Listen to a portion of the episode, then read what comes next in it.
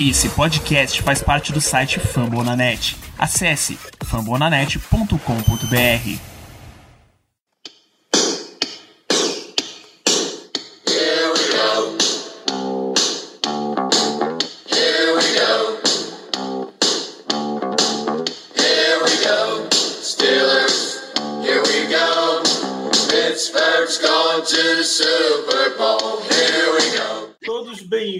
aqui para esta tarde maravilhosa. É bom, né? Três, são quatro, três vitórias consecutivas. Bom O demais, tá com a faca e o demais. queijo na mão. O tão criticado Pittsburgh Steelers, a- o saco de pancadas da divisão, segundo definições da própria torcida, dos nossos adversários e nossos companheiros da AFC Norte. É no fraco e mais fraco da AFC Norte está lá com a campanha positiva de quatro vitórias e três derrotas. Incrível. Para a gente poder conversar um pouquinho a respeito desse jogo, Germano, que em vários momentos parecia que a merda ia subir, né? E no final das contas. Não subiu, a defesa se impôs hoje, deu a resposta que era necessária após aquele segundo tempo contra o Seattle Seahawks. A gente sofreu para parar o jogo terrestre. E aí, contra o melhor jogo terrestre da NFL, como incrível de Nick Chubb e, de, e da linha ofensiva do Browns, a gente foi lá e anulou completamente. Nick Chubb foi um no factor total dentro desse jogo. Tava procurando a entrevista do Mike Tony aqui, agora a respeito do jogo como um todo. Eu só queria destacar de início duas coisas. A primeira, é, o Mike Tony chamou para si aquela chamada terrível do fake field goal, horrível aquela chamada. Acredito que qualquer ponto para esse ataque do Steelers, isso é muito óbvio para todo mundo, é muito valoroso, é muito, é muito valioso, mais do que qualquer outra coisa. Se você chegou lá, você tem que capitalizar. E aí, se a gente for falar de um ponto de preocupação, sem dúvidas, não vou falar necessariamente da chamada, que foi horrível e um time péssimo, mas o Steelers, eu preciso confirmar realmente, eu não lembro de cabeça, mas o Steelers teve quatro viagens para Red Zone, se você não considerar a última, né? Que o jogo foi ali que, naquela arrancada do Deontay Johnson. E o time saiu só com 15 pontos, muito pela decisão do Chris Boswell de fazer o fake com o Chris Boswell e da consequência que isso gerou, que é ficar sem o seu kicker. Então, já respondendo aqui o Carlos, é, o quanto eu fiquei puto por não deixarem o Presley Harvey chutar um field goal. Acho que no final do jogo, faltando, um, sei lá, dois segundos, como tava, parece, eu deixava ele chutar só para poder tirar uma onda mesmo. Dá uma chance pro menino. Gostaria de ter visto o nosso querido o Rook of the Year, Presley Harvey, o terceiro, chutando o field goal. E a segunda foi o, o QB draw de Ben Roethlisberger na tentativa de dois pontos, que contou como uma jogada seria, seria a conversão válida se o Kenneth Green não tivesse feito um hold na teoria, né? Que os juízes acharam aquele holding quando o Big Ben já estava até dentro da end zone, se não me engano, estava prestes a entrar. E aí disse que isso foi o Big Ben improvisando mesmo na hora e o Big Ben seria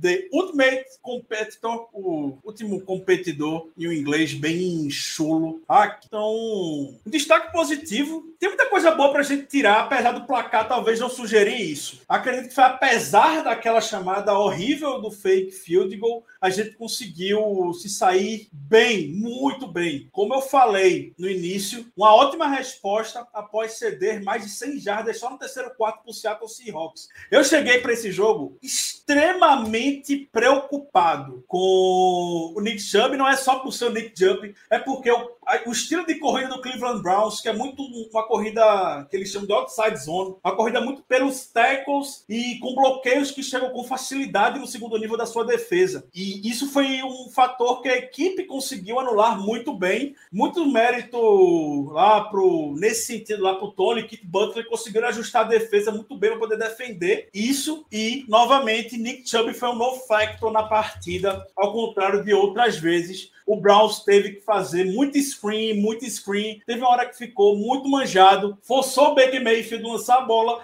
e, ele, e era esse o caminho que o Steelers precisava. Você só venceria se Baker Mayfield tivesse que lançar a bola. Felizmente ele lançou e felizmente alguns alvos não estavam em um dia bom. O Jarvis Landry, por exemplo, teve drops, teve dois drops horrorosos. O Dearness Johnson, que foi tão bem no último Thursday Night Football, não teve um bom jogo também agora. Então, Browns como um todo foi uma verdadeira bagunça, mas isso não quer dizer jamais, nunca, que é, a vitória do Steelers não tenha sido merecida. O Browns teve uma arbitragem extremamente caseira, a mais caseira que teve nessa temporada, e eu nem curto muito falar de arbitragem entrar nesse mérito, mas alguns lances muito capitais do jogo foram apitados e isso acaba gerando um desbalanço, inevitavelmente, um handicap, inevitavelmente, dentro do jogo. Também a gente ficou sem kicker e mesmo assim o Browns não conseguiu aproveitar, o ataque não entrou, não engatou e a defesa deles só tinha realmente o Miles Garrett, que é o jogador de, de elite deles, para poder fazer,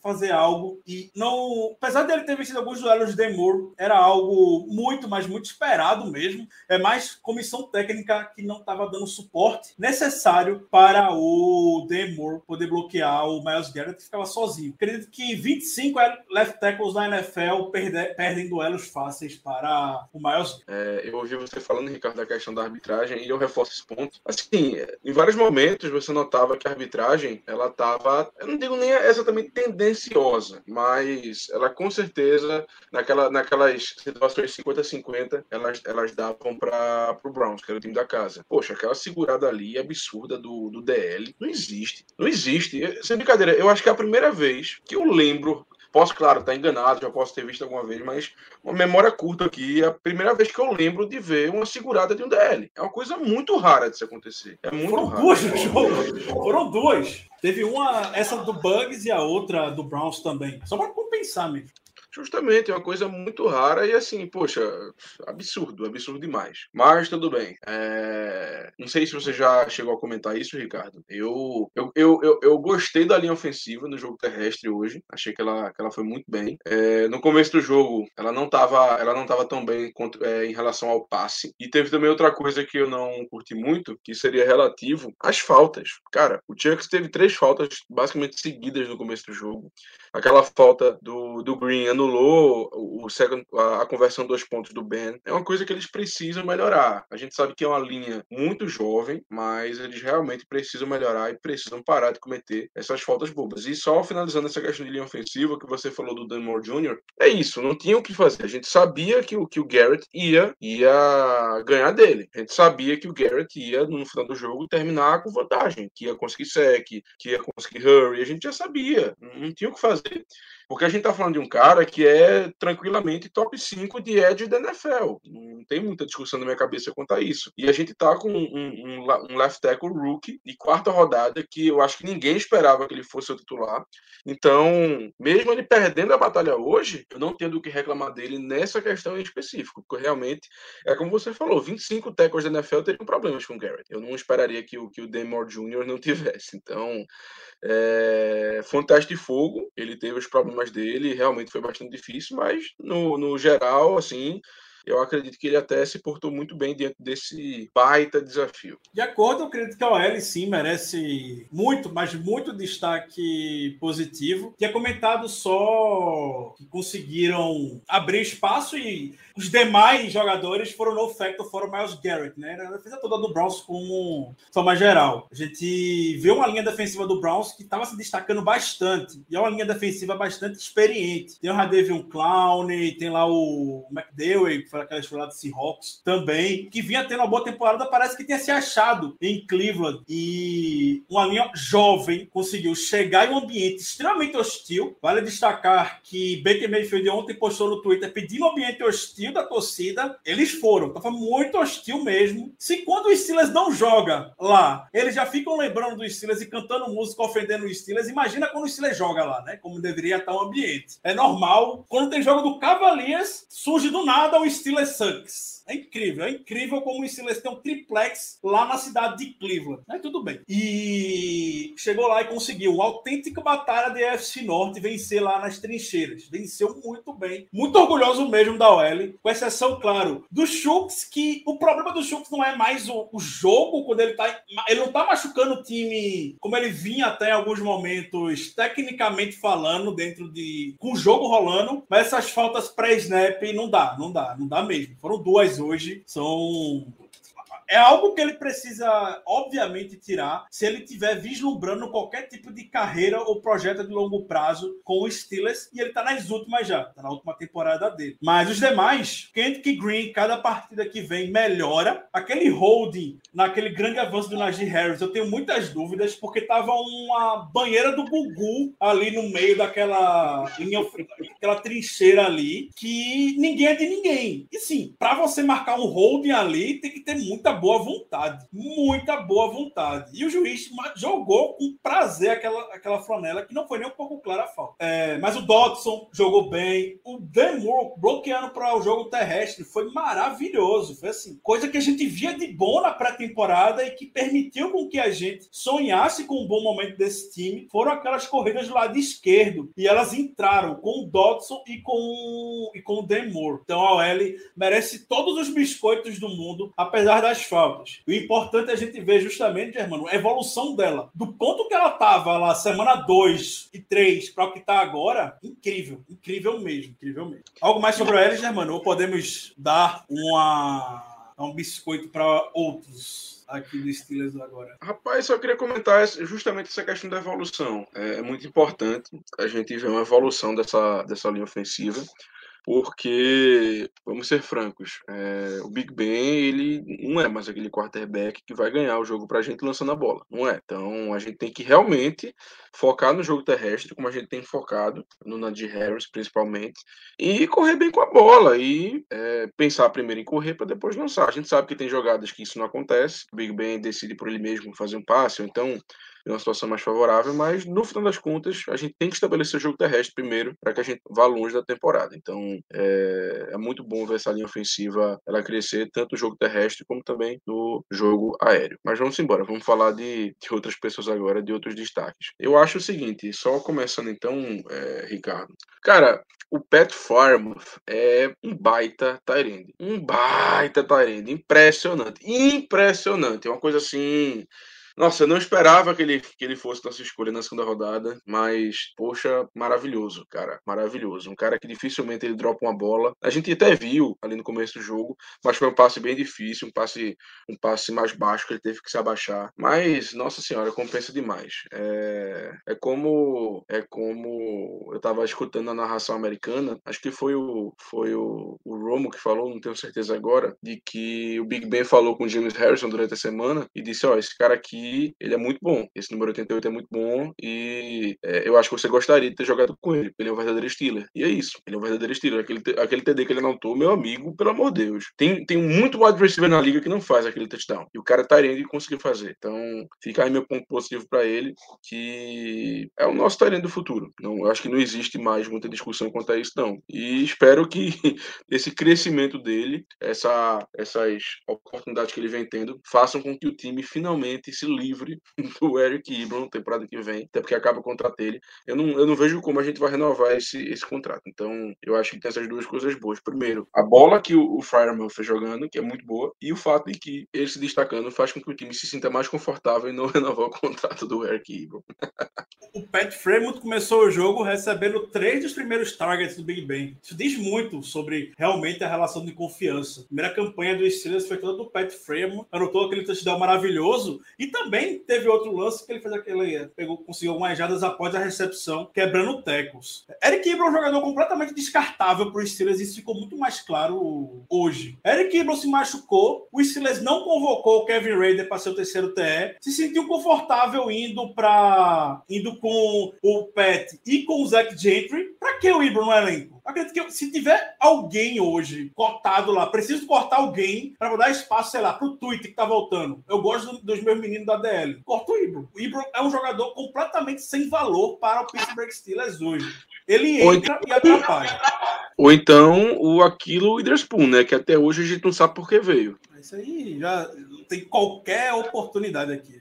Não tem o que fazer mesmo, não. Tem que fazer mesmo, não. É, bom destaque do Gentry. Parece repetitivo, Germano, mas eu quero realmente continuar dando ênfase de uma forma geral. Eu vou falar sobre o Najee Harris. Maravilhoso. O Najee Harris é o ataque do Steelers hoje. Ele conseguiu algumas, algumas jardas, algumas conversões chave na partida. Ele mesmo, porque não tinha espaço, o Brown estava muito bem posicionado pelo meio do campo e o Najee Harris foi na força mesmo. Teve uma quarta descida que ele estava deitado deitado em cima do jogador, foi lá, força total dele para poder conseguir a jarda necessária e convertemos. A Harris faz de tudo nesse time. Hoje foram três recepções para 29 jardas, 26 corridas e 91 jardas, mais um jogo de pelo menos 100 jardas de scrimmage para ele, um touchdown na partida. Talvez os números terrestres dele não mostrem o impacto verdadeiro que ele teve, mas é um menino maravilhoso aqui. A gente tirou uma sorte muito grande no draft. Se quiser acabar o draft todo e manter Najee Harris e Pat Fremont já foi, já, já seria algo muito bom. E a gente ainda tem conta com o, o Dois starters na OL. Sim, dois starters dois na OL, o Trey Norwood, o Presley Harvey, só o Buddy Johnson, o Laudermilk hoje, que teve o primeiro sec dele, o sec mais safado possível, né, coitado, mas teve um sec hoje, ele só foi o último a tocar no Baker Mayfield naquela corrida que o Baker não avançou nenhuma jarda e deram um sec pro, pro Laudermilk, mas deixa o menino aproveitar. É... Então, tivemos, foi um, mais um grande dia dos, dos Rooks. Sinto que a gente está falando um pouco da defesa, Germano, e eu acredito que a gente deva falar bastante sobre ela, que se a gente venceu hoje foi por conta deles. Então eu queria começar falando sobre, além do ex, Joe Schobert, grande jogo do Joe Schobert, voltou lá para o Browns, onde ele foi apresentado para o mundo da NFL e foi ídolo lá no, no Browns. Teve um jogo de seis tackles, forçou um fumble chave ali no quarto quarto. Era um momento assim, for fazer a narrativa do jogo, o Steelers tinha um momento até aquele fake field goal, que o momento do jogo perdeu o momento e só conseguiu recuperar nesse lance, nesse fumble forçado pelo Joe Schobert, porque a, no lance seguinte, no lance anterior, o Baker Mayfield tinha feito aquele espetáculo, né? Parecia que foi, sei lá, ele tinha ganho, saiu correndo, deu lá o first down, na jogada seguinte foi o fumble. Era no momento perfeito, porque o estádio estava ensandecido, enfim. Foi no melhor momento possível aquele, aquele fumble forçado pelo Joe Schober. Finalmente apareceu, fez a big play que a gente esperava naquele momento tão crítico. Inclusive, até o próprio nome dele mudou, né? a grafia do nome dele mudou. Agora não é mais S-C-H-O-E-B, não. É S-H-O-W Burt, Schubert.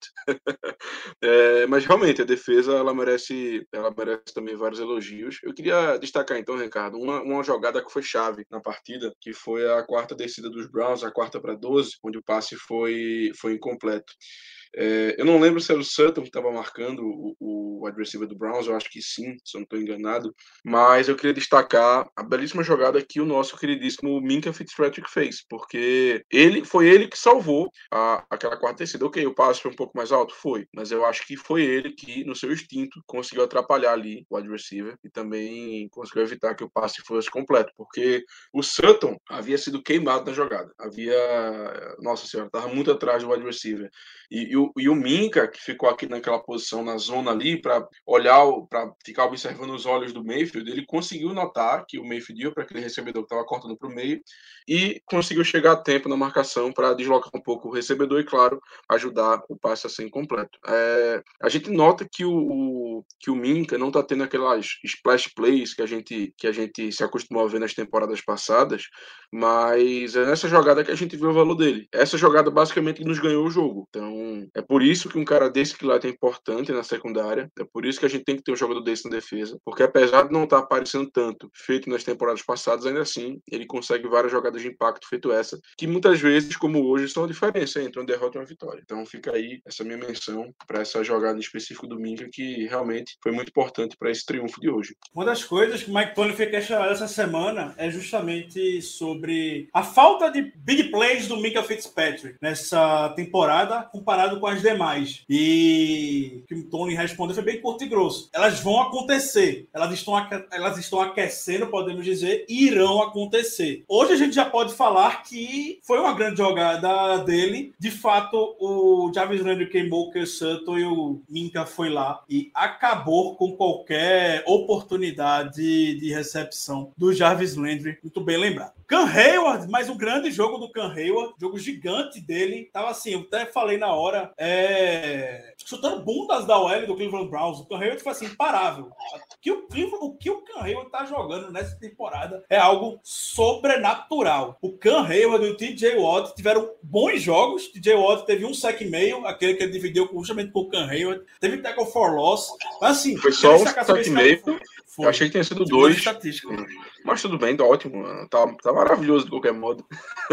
Aquele sec que ele teve com o Can Hayward contou como um meio para cada um, segundo a NFL. Eles atualizam os status durante a semana, né? Vamos ver se eles dão um sec para um ou para outro, como é que eles vão seguir. Mas foi apenas um sec para ele. É, o Alex Highsmith também teve um grande jogo hoje. Fora aquela falta que eu acredito que nem foi o juiz pesou um pouco na mão, mas tudo bem. Mas o Alex Highsmith contra o jogo terrestre foi muito bem, muito bem mesmo. Lembrando que a OL do Browns é uma das melhores da NFL, se não a melhor na da NFL, bloqueando contra o jogo terrestre. Então o time realmente se portou bem demais nesse sentido. E queria dar um destaque de algum jogador que ele, quando não é citado, porque coisas boas estão acontecendo geralmente. Terrell Edmonds. Terrell Edmonds fez um bom jogo hoje. Estava lá. Mais um na temporada, né? Mais um na temporada, porque ele tá se destacando. Ele é um cara que a gente sabe muito bem que foi muito criticado. É por ser uma escolha basicamente louca na primeira rodada, que ninguém esperava. Um cara que estava sendo cotado para terceira rodada. Chegou aqui, teve seus problemas, mas vem melhorando com o tempo e tá tendo uma temporada muito sólida. Pra não dizer, para não dizer mais até. Ele tá fazendo seu papel, especialmente ali contra o jogo terrestre. É aquela coisa. Se ele tivesse sido uma escolha de terceira rodada, estaremos aqui, assim, tranquilos demais com ele. Ó, pô, escolha, escolha bastante sólida, a escolha boa, tá aqui, é starter, não sei o quê. O grande problema dele não é o que ele faz ou o que ele não faz dentro de campo. É porque a gente esperava muito mais pelo, pela posição que ele foi escolhido. Você vê, o Nadir Harris foi escolhido mais ou menos perto de onde ele foi. Vamos, vamos, vamos fazer mais ou menos uma comparaçãozinha. Olha o que o Nadir Harris está dando pra gente. É isso que a gente espera de uma escolha de primeira rodada. E, infelizmente, o Edmonds, ele não, até hoje, ele não demonstrou porque foi a escolha de primeira rodada. Tem bons jogos, tem, mas não demonstrou. Então, acho que ele sempre vai ficar marcado, infelizmente, com essa situação de que é, foi escolhido muito cedo, muito antes do que o previsto. E outra, joga com o Minka Fitzpatrick, que é um, diferen um, um, um diferencial, um playmaker na posição. Pode não estar tendo, como eu falei, aquelas splash plays que ele estava tendo na temporada anterior, por exemplo, mas ele é um cara totalmente diferente e chama muita atenção por isso. Tem muita mídia, enfim, as pessoas falam muito dele. E querendo ou não, a gente compara, mas eu acho que não tem para que comparar. São posições diferentes, são responsabilidades diferentes, mas, enfim, é, concordo também que o, que o Edmonds está merecendo sim esses elogios, porque essa temporada ele está ele tá indo muito bem, tá indo muito bem mesmo, fazendo o papel dele. É, uma das jogadas, que eu achei do Edmonds foi logo no início. E foi uma jogada muito crítica que a gente teve contra o Seattle Seahawks. Que foi uma falta de comunicação, mas a culpa foi maior dele, com o Devin Bush, deixou um buraco livre para Alex Collins conseguir jardas. Eu tentei procurar aqui o lance, não achei, vou demonstrar. É, e hoje ele se, logo no início do jogo, ele estava ali e não perdeu o tackle para Nick Chubb. Ele se posicionou, esperou o tackle, fez perfeito. O importante é isso. A gente vem falando muito sobre essa temporada, como o essencial, se o time tá dessa, começou tão mal, que a gente tire lições desses momentos ruins. E a gente vê a linha ofensiva, a gente vê jogadores na defesa tirando lições a respeito, a respeito disso. Ajuda bastante o time a conseguir essas três vitórias consecutivas. Então, Edmonds, bom jogo. É, Quem diria, né? Quem diria, pro começo da temporada. Honestamente, vou deixar bem claro aqui, tá? Eu não acho que nós temos um time bom o suficiente para brigar por Super Bowl. Não acho, não acho. Eu realmente é, tivemos nas temporadas passadas, mas esse ano, infelizmente, eu não acredito. Mas, ainda assim, estamos 4 e 3 na temporada. Estamos 4 e 3. Então, assim, é aquela coisa. Playoff, rapaz, tá perto. É uma Germano. possibilidade. Oi. Eu comentei sobre isso no podcast essa semana. O Steelers tem, tem quatro vitórias, três derrotas. Pega Lions e, Lions e Bears agora. Bears no Monday Night e Lions depois. Lions levou mais uma cacetada hoje, pelo que eu tô vendo aqui do, do Eagles. Tem que vencer. Tem que vencer esses dois jogos, pelo amor de Deus. 6-3. Você chega pra segunda metade da temporada, faltando oito jogos, precisando vencer quatro, pra ficar com 10 vitórias. É o caminho que o Steelers tem pra poder, o mais fácil, pra poder sonhar com, com playoff. É, Mais algum destaque positivo você quer? Vamos cornetar alguém aqui, Germano. Rapaz, é, destaque positivo? Não, acho que eu não tenho, não tenho mais nenhum, não. Boa. Se tiverem seus destaques negativos, podem mandar aqui no chat. É, eu queria começar dando um destaque negativo, pode ser até um pouco injusto com, com ele, mas eu acredito que não foi um dos melhores dias do Ray McLeod, jogador que a gente sempre fica na esperança de que hoje ele vai se vai conseguir ter um bom momento, mas teve o fumble, felizmente recuperado pelo Justin Lane. A gente perdeu jardas no primeiro punt fácil por conta dele, porque dava para ele poder ter pedido pelo menos o fair catch, e ele não pediu, e a bola ficou rodando umas 10 jardas ainda. Faltou um pouco de noção de espaço para ele, e eu sinceramente, eu gosto da maneira como ele foi utilizado de uma forma forma geral na partida, mas ele não deve ser o jogador com muitos snaps no ataque para mim. Ele não vai conseguir contribuir fora o que ele já o que ele fez hoje, reversão e tudo mais. Você não vai esperar que o McLeod saia para receber um passe e consiga receber um passe no meio do campo. Ele não tem essa característica. Eu acho que a gente perde snap valioso do James Washington, por exemplo, ou do Claypool mesmo, poderia estar fazendo esse tipo de jogada insistindo Rapaz. no McLeod. Eu, aí, aí eu já aí eu vou lhe interromper por uma razão.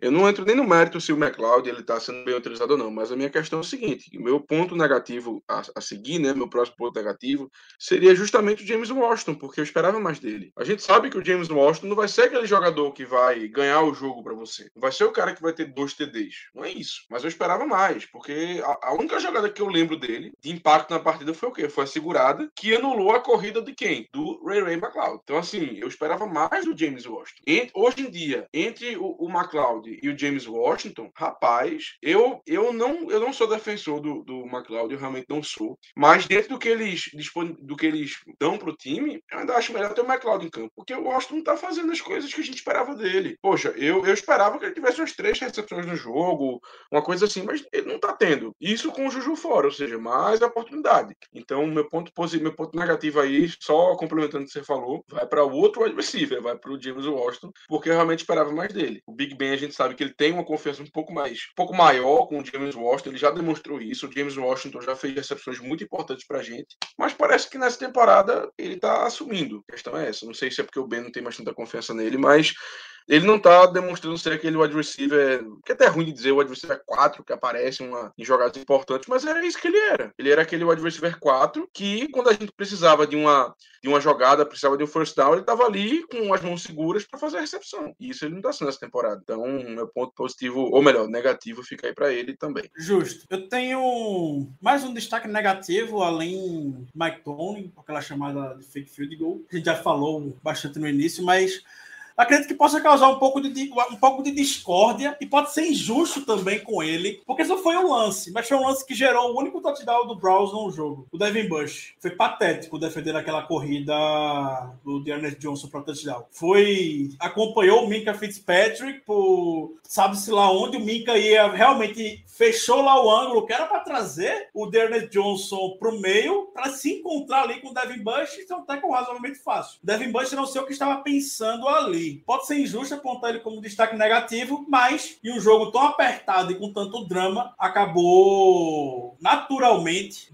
fazendo com que o jogo ficasse é, bem, bem parelho, bem parelho. Então, por isso ele vai entrar aqui. Mas eu não acho que o Devin Bush, de forma geral, fez um jogo tão ruim como ele vinha, como ele fez em outros. Se o time, se o Browns teve poucas jardas terrestres, passa diretamente pelo Devin Bush, pelo Devin Bush. Mas lance capital como esse foi muito ridículo, então por isso ele está aqui entre os destaques negativos para mim. Rapaz, outro destaque negativo que eu vou dar é, vai ser um combo, na verdade. É, eu, eu, eu acredito que o, o, Presley Harvin hoje ele mereça um destaque negativo. É, eu não gostei do, do, dos punts dele. Eu nem tenho aqui o stat de, de, média ou de qualquer coisa. Eu realmente só não gostei.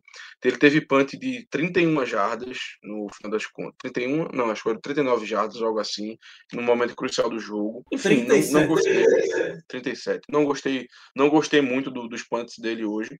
E por uma coisa também que eu vou dar um ponto negativo, um destaque negativo, é aquela coisa, não tem nem como esperar muito dele isso, mas, cara, que chute terrível no kickoff. Terrível. Eu acho que mesmo você sendo um Panther, tudo bem que é uma posição diferente, mas você tem que fazer uma coisa melhor que aquilo, cara. Tem que treinar, pelo menos. É uma situação assim que ninguém esperava que ele tivesse. Pô, chutar um field goal, eu fico calado, que é uma coisa muito mais técnica, tem pressão, não sei o que, tem que acertar ali o, o, o, o goal post. Mas, meu amigo, o que é que custa dar uma bicuda na bola, velho? O que é que custa você dar uma bicuda na bola pra frente? É complicado, assim. Eu sei que é ruim a gente criticar o cara por isso, porque não é a posição dele, não é a função dele, não é a responsabilidade dele, mas eu acho que ele devia fazer um trabalho melhor, sendo muito sincero ali. Inclusive, a gente deu muita sorte que a defesa conseguiu um train out, porque eles começaram na, na linha de 40.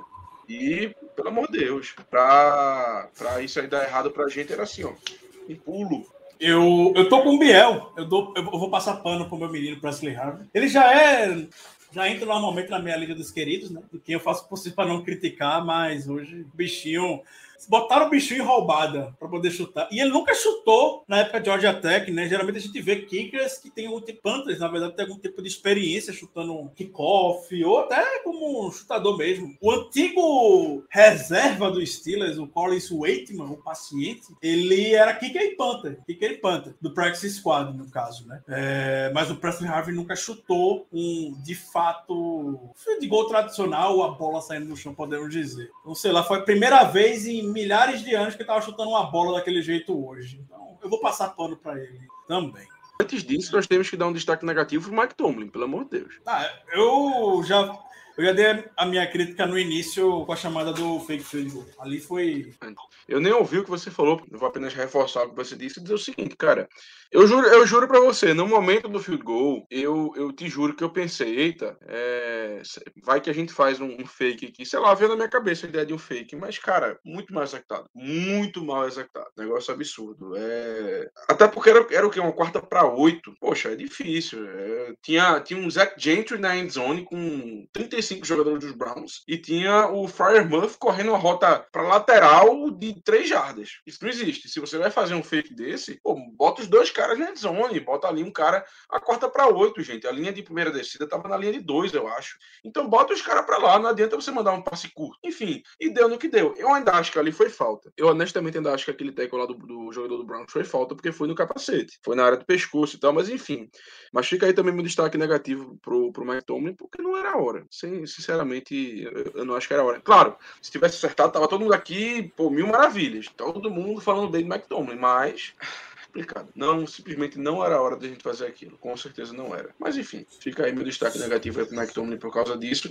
E agora fica, fica a, a, a como é que eu posso dizer assim, a dúvida, né, pra, pra semana que vem. Se a gente vai ter o Boswell ou não. A gente sabe que concussão é uma questão muito delicada, ainda mais hoje em dia na NFL. A gente sabe que tem jogadores que têm concussão e que não voltam para a próxima partida, que ficam um pouco mais de tempo se recuperando. E se o Boswell não se recuperar a tempo, aí nós vamos ter um grande desfalque, porque a gente vai ter que trazer alguém para chutar a bola, já que nós vimos que o, o Harvey não consegue fazer e não tem ninguém no, no time que consiga.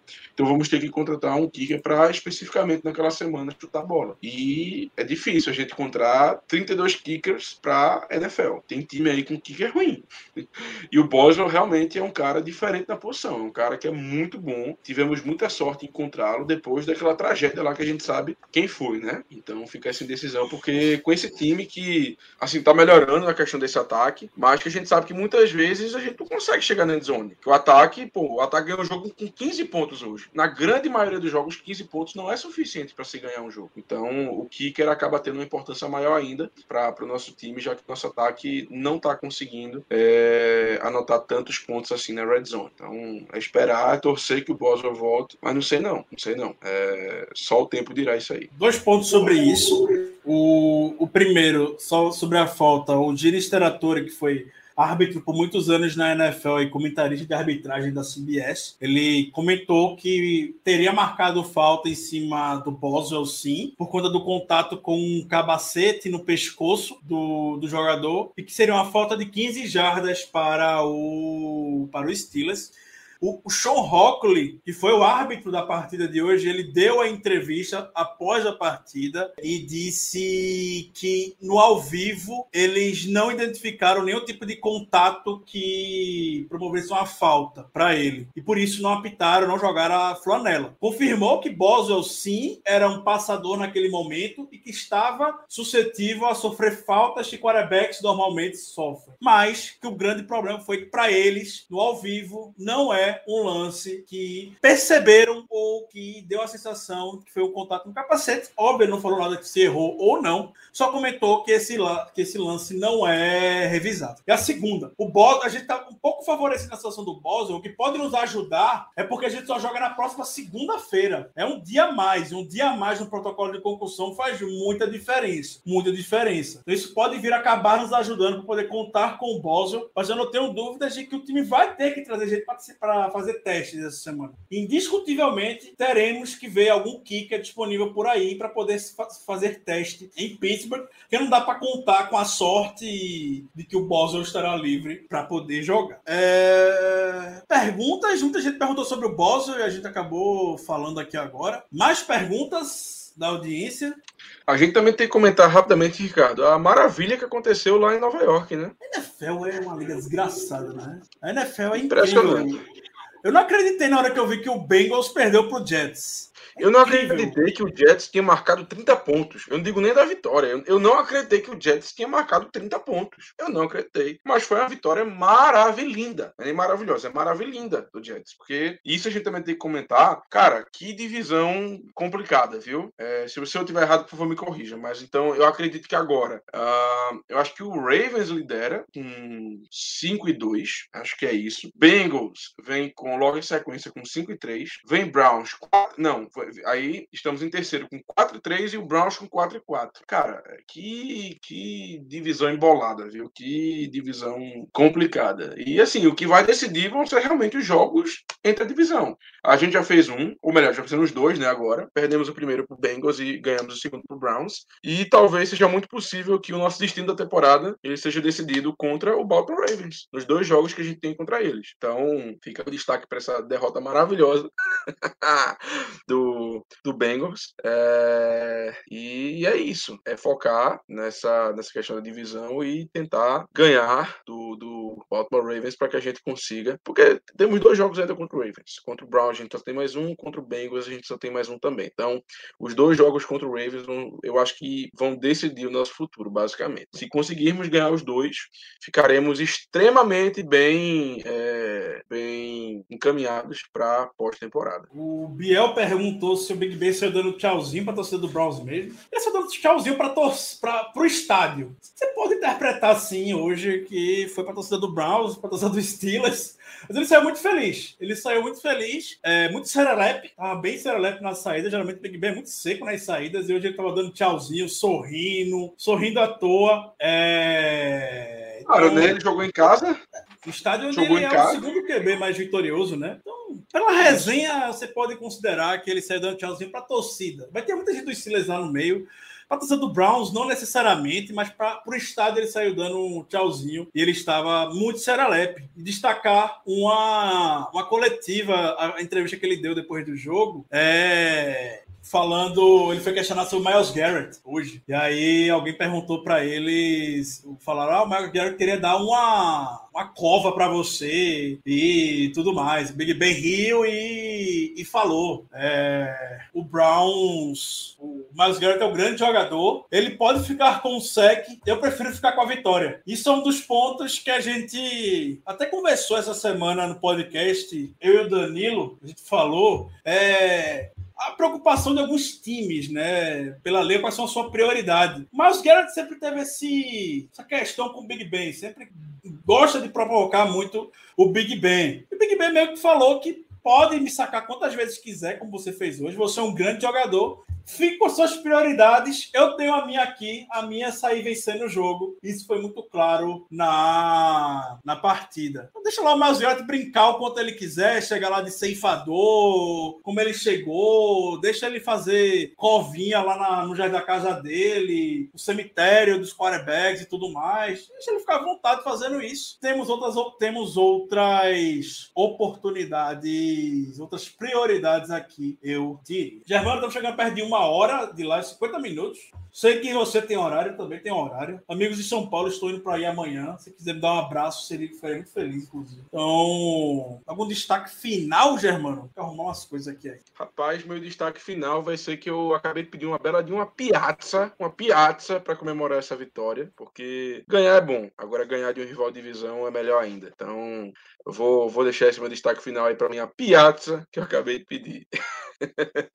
Só respondendo outra pergunta aqui, se o Zac Banner entraria no lugar de quem? É importante dar o esclarecimento do Zac Banner. O Zac Banner hoje foi o que a gente chama de health scratch. Health scratch é um jogador que está plenamente saudável e por decisão técnica ele não é ativado para o jogo. Ou seja, o, time, o, jogador, o Mike Tolley confirmou que ele estava super bem, todo mundo disse que estava super bem. Foi uma decisão da comissão técnica manter o Banner na reserva inativo, ativar o Joe Haig, que é o swing tackle, né, joga dos dois lados, o nome experiente, e manter o McManus McManus. Olhei o McManus aqui agora no Fantasy e veio o nome dele na cabeça. Manteram o Schultz e o Demo como titulares. E é até estranho é, porque, o, porque o McFarland foi, foi pro jogo, né? Inclusive teve uma carregada no jogo.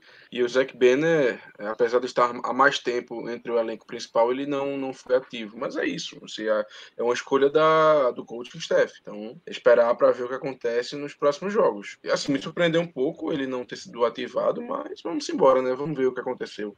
Por hoje é só, Germano. Só o destaque final: Mike Tomlin hoje chegou a sua vitória de número 149 no comando do Steelers. É, ele empata o número do Bill Cowher, que também tem 149 vitórias no comando do Steelers. E Mike Tomlin também na entrevista assumiu a responsabilidade, claro, da chamada do fake field goal e agradeceu os jogadores por fazer com que isso não tenha afetado diretamente no resultado. Vamos seguir, né? Tiramos lições disso. Um grande abraço para todos e até a próxima. Obrigado para quem nos acompanhou aqui.